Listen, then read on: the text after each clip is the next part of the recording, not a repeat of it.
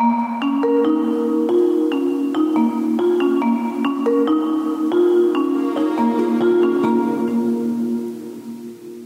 a todos, sejam bem-vindos a mais um episódio especial do Mundo a Seus Pés, o podcast da secção de Internacional do Expresso. Estamos a gravar na tarde de domingo, dia 10 de setembro, quase 48 horas depois do grave sismo que se fez sentir em Marrocos na sexta-feira à noite. No episódio de ontem, falávamos da impossibilidade de conseguir prever, então com menos de 24 horas decorridas desde o abalo de 6.8 na escala de Richter, qual seria realmente a dimensão da tragédia. Hoje conhecemos mais uma parte dessa tragédia. O número de mortes duplicou de um dia para o outro. Pelo menos 2 mil pessoas morreram. A urgência é agora tentar encontrar alguém vivo debaixo dos escombros e providenciar ajuda humanitária a quem ficou sem sítio onde dormir, onde cozinhar, onde tomar banho. Nas montanhas, em cidades como Annecy, a destruição é quase total. As imagens filmadas de cima com drones, que estão a ser transmitidas nas principais cadeias televisivas do mundo, mostram pouco mais do que alicerces sem qualquer casa em cima. Hoje vamos falar com o jornalista e escritor marroquino Nabil Driouche, que tem estado a acompanhar para várias televisões e jornais estes acontecimentos. Logo depois vamos falar com uh, Edgar Drago, um jovem português que estava a jantar na Medina de Marrakech quando o sismo aconteceu. A sonoplastia deste episódio é de Salomé Rita.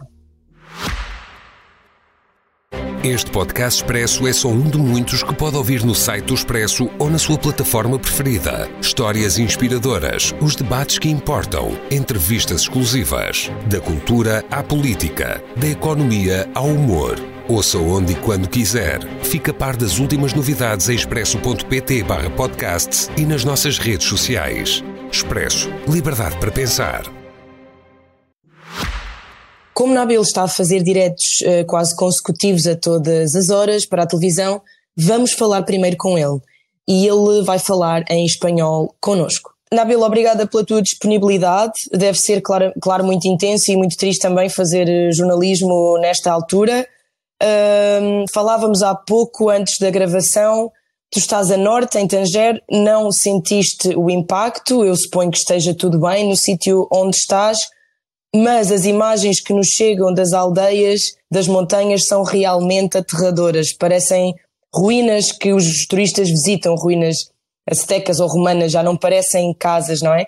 Uh, o que é que nos podes dizer sobre, sobre o impacto nestas áreas? As autoridades já chegaram a todas estas áreas ou, ou, ou, ainda, ou ainda, ainda há dificuldades em chegar e ainda estão agora a descobrir o real impacto de este, de este terremoto? Bueno, yo mm, vivo aquí en la ciudad de Tánger, que es una ciudad que está en, el norte de Marruecos, o sea que estamos eh, lejos de, de la, la, zona del terremoto. Eh, sentía un movimiento ligero, pero muy ligero. Hay mucha gente aquí en el norte de Marruecos, en Tánger particularmente, que no sentían nada y algunos que sentían, bueno, movimiento, pero bastante, bastante ligero, o sea que casi no, no, no podíamos sentir nada. Y bueno, todo el mundo empezaba a llamar por teléfono para decir que hay un terremoto en, en, Marruecos y en varias ciudades. En mi caso, por ejemplo, mi madre que vive en Casablanca lo sentía, lo sentía y me decía que, que era fuerte tremendo, que nunca, nunca ha sentido tanto movimiento de la tierra en su vida. Y, me llamó para contármelo pocos minutos después y empezaba gente a hablar por Facebook por, um, sobre el terremoto y, y, nada, y dentro de 10 minutos casi todo el mundo se enteraba de que, que, ha habido un terremoto gigante pues en Marruecos y intentábamos saber lo que, lo que pasó, pero al principio, en, en, la primera, la segunda hora, yo creo que nadie, casi nadie imaginaba uh -huh. que se trataba de un terremoto tan gigante y, y tan fuerte que, que, que, golpeó Marruecos en aquella, en aquella noche pues fue una sorpresa, una gran sorpresa para todo el mundo y poco a poco empezábamos a enterarnos a través de, de las llamadas, a través de las redes sociales, que estamos ante una catástrofe natural tremenda e sem precedente em, em nosso país. Principalmente nas zonas montanhosas, não é? Como é que, o que é que já sabes dessa, dessas zonas? Que informação é que vos chega? sí, fue tremendo, como, como había dicho, y era uno de los terremotos más, más, más fuertes que, en la historia de, la historia de Marruecos. Uh, quais é que são as necessidades mais imediatas neste momento das pessoas? O que é que é mesmo preciso? Bueno, la, las prioridades, las, bueno, eh, como te había dicho, se trata de um, una catástrofe natural eh, que nadie esperaba en ese momento. O sea que eh, normalmente eh, eso te coge por sorpresa, y, pero yo creo que la reacción de, de, lo, de, de los marroquíes, la reacción del Estado eh, era rápida y, el Estado marroquí eh, tenía todas las medidas eh, para afrontar sola pues esa catástrofe natural. Yo mm, pues no, no dormía en aquella noche, la, noche del viernes al sábado, seguía minuto uh, por minuto el desarrollo de, de, de, la situación. Y tenía amigos que me contaban eh, que eh, veían pues con sus propios ojos el ejército marroquí que iba eh, con cierta con rapidez a, las zonas del, del terremoto, a, a, centenares de ambulancias, a centenares de médicos, de enfermeros y, y, ha habido y hubo en aquella noche un llamamiento uh, para dar uh, sangre y, ya, ya, ya vemos que casi todos los marroquíes ahora uh, van ahí para, para, para, dar sangre y, y hay que tener en cuenta también que, que esas zonas golpeadas por, por, por el terremoto son um, eh, zonas uh, montañosas, o sea que el acceso a, aquellas, a aquella, a aquella población uh, no siempre es fácil, no siempre es fácil por coche o por, por camiones y, y, y por eso eh, el Estado, el ejército optó por utilizar uh, más vías aéreas, helicópteros, etcétera, y eso complica un poco bueno, la, la operación porque requiere eh, unas horas para llegar hasta, hasta donde está eh, esa gente. Pues eso hay que, que, tenerlo en cuenta a la hora de hablar de, eh, digamos, de la operación del salvamiento, de, de la ayuda a esa gente. Pero yo creo personalmente, estoy siguiendo lo que está pasando y siguiendo la, la situación, puedo confirmar que Marruecos está gestionando de manera muy bien la, la, situación. Seguro que hay algunos medios de comunicación que intentan hacer un zoom sobre algunas cosas uh, negativas que existen en todas las catástrofes naturales en el mundo. Podemos criticar la gestión de cualquier estado ante a, un terremoto, una catástrofe natural en, en, en, cualquier país del mundo, en América Latina, en Europa y en América del Norte, siempre hay gente que se queja, siempre hay medios de comunicación que tienen una línea editorial que no está amistosa con, con, con Marruecos y quieren mostrar lo que, lo que quieren. Mm. Uma ONG francesa acusou o governo marroquino de não deixar entrar ajuda que tá, não, não vês razão, não vês razão para, para essa crítica ou, ou é uma crítica justa? Si o Estado marroquí não deixou entrar ayuda, isso quer dizer que o Estado marroquí não necessita todavía a ajuda e que o Estado marroquí, que é um Estado soberano, está eh, pues en condiciones de, de gestionar la, la, situación y ayudar a, a, la población marroquí dañada por el, el terremoto. Eh, si hay algunas uh -huh. ONG que critican pues, a Marruecos por el hecho de no dejar pues ayudas. A mí me extraña porque es una decisión soberana. Cualquier estado ve si hay necesidad o no hay necesidad. Pues nosotros, bueno, la, la, las asociaciones de sociedad civil o los estados pues proponen ayuda y es un gesto humano que, que cualquier país tiene que agradecer pero el hecho de decir no, no hace falta criticar a, al país por hecho, creo que eh, hay algo de política en esto. Uh -huh.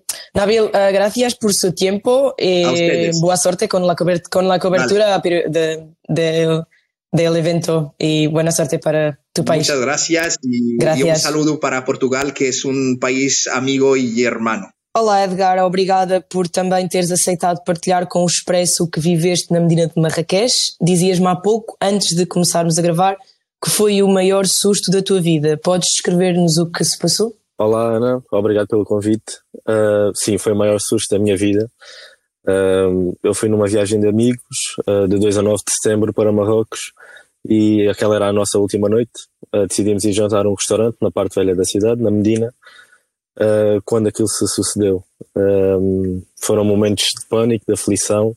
Nós estávamos a jantar no rooftop do restaurante, no segundo andar, e como podes imaginar, sentimos os abalos muito mais do que as pessoas que estavam no resto do chão.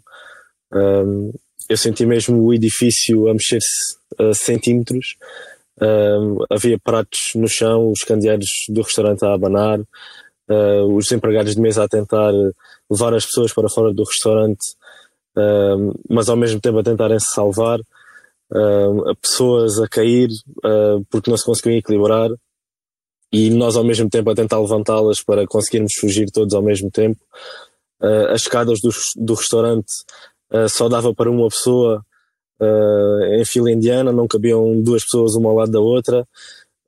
as pessoas a descer as escadas e em pânico, a pensar que já não iam chegar lá abaixo para se, se conseguirem safar. E, e, foram momentos de muito pânico.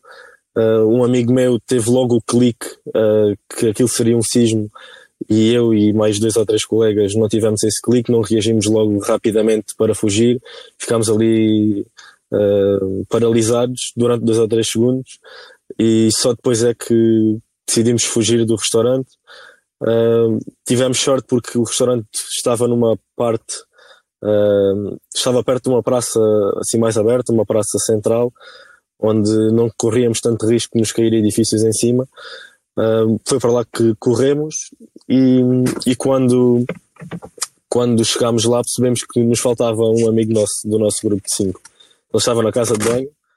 Ai meu Deus. Ele passou o, o tremor de terra todo dentro, todo, todo dentro da casa de banho.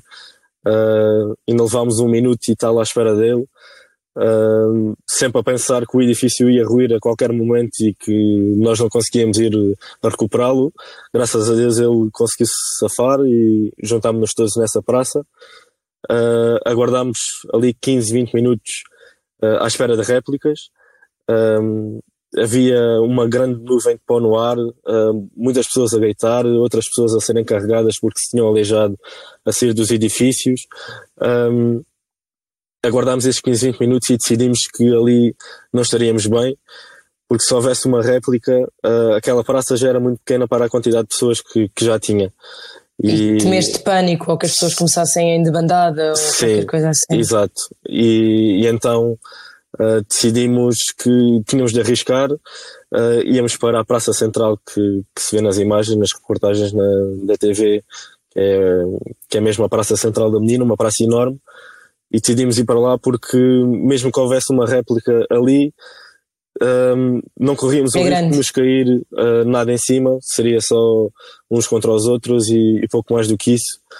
Um, e pronto. Tiveste onde dormir na sexta-feira ou vocês dormiram lá na praça como tanta gente? Porque supostamente há edifícios que não, deveriam, que não devias voltar para eles, não sei se o vosso hotel. Sim, o, uh... nosso, o nosso hotel, depois desse, do stress todo do sismo, decidimos ir para o hotel, que ainda ficava a 20 minutos de distância da, da praça, e o hotel não deixava entrar ninguém por motivos de segurança. Um, nós explicámos que tínhamos o voo uh, ao meio-dia e que tínhamos de ir buscar as nossas coisas, mas eles na altura ainda não tinham autorização para, para deixar okay. ninguém subir. Eles estavam a disponibilizar lençóis e almofadas para toda a gente Uh, mas a maioria das pessoas, claro, ficou à porta do hotel e, e ficou à espera de ordens para subir. Uh, nós não sabemos quando é que foi dada essa ordem, nós subi, subimos à revelia. Uh, okay. Porque, porque lá está, estávamos com medo de que houvesse mais alguma réplica, nem todos tinham o passaporte. Portanto, precisávamos daquilo para viajar, mesmo que não conseguíssemos ir buscar as, as nossas roupas, pelo menos o passaporte era necessário. E subimos à revelia, os, os empregados do hotel disseram que era a nossa responsabilidade. Nós, em dois ou três minutos, conseguimos tirar tudo do quarto uh, e acabámos por fazer as malas fora do hotel. E, e, pronto, e a partir dali apanhámos um táxi e fomos para o aeroporto, onde já estava muita gente reunida. Uh, muita gente pensou como nós, que estaria muito mais segura no aeroporto. Um, e pronto, e acabámos por dormir. Ficaram à espera do voo uh, acabámos por dormir ao relento, fora do aeroporto. Depois, entretanto, quando chegámos lá, o aeroporto estava fechado, também tinha sido evacuado. Um, entretanto, abriram por volta das quatro e meia da manhã. Entramos lá para dentro para não dormir ao frio e pronto. E ficámos à espera do nosso voo. Porque uh, se calhar pensavam que nem sequer havia, ia haver voo, não? Tinha, tiveram esse medo também. Sim, e, e depois quando chegámos lá, uh, fomos dos primeiros a chegar à fila do check-in e, e atrás de nós estava um grupo, uma família espanhola que nos dizia que o nosso voo já tinha sido atrasado três ou quatro horas e nós pensámos que, que já não ia haver voo, que mesmo que o nosso fosse ao meio-dia, eles a atrasar três ou quatro horas logo às nove da manhã, um, que ia ser muito mal para nós, mas acabou por, por não se confirmar, o voo partiu com meia hora, 40 minutos de atraso uhum. e sem qualquer problema. Ok, uh, Edgar, obrigada por nos teres relatado com bastante detalhe essa tua experiência bastante assustadora. Obrigado, eu. Hoje ficamos por aqui. Obrigada por ter estado desse lado. Agradeço aos nossos convidados a disponibilidade e à Salomé pelos cuidados técnicos da realização deste episódio. Amanhã há um novo episódio do Mundo a Seus Pés para ouvir. Não um episódio extra, mas sim um episódio semanal programado, que será apresentado pela jornalista Cristina Pérez. Pode seguir todos os desenvolvimentos sobre este tema no site do Expresso, até porque já temos uma equipa de reportagem no terreno e vale muito a pena ver o que eles estão a trazer-nos deste cenário de desastre. Muito obrigada de novo e até breve.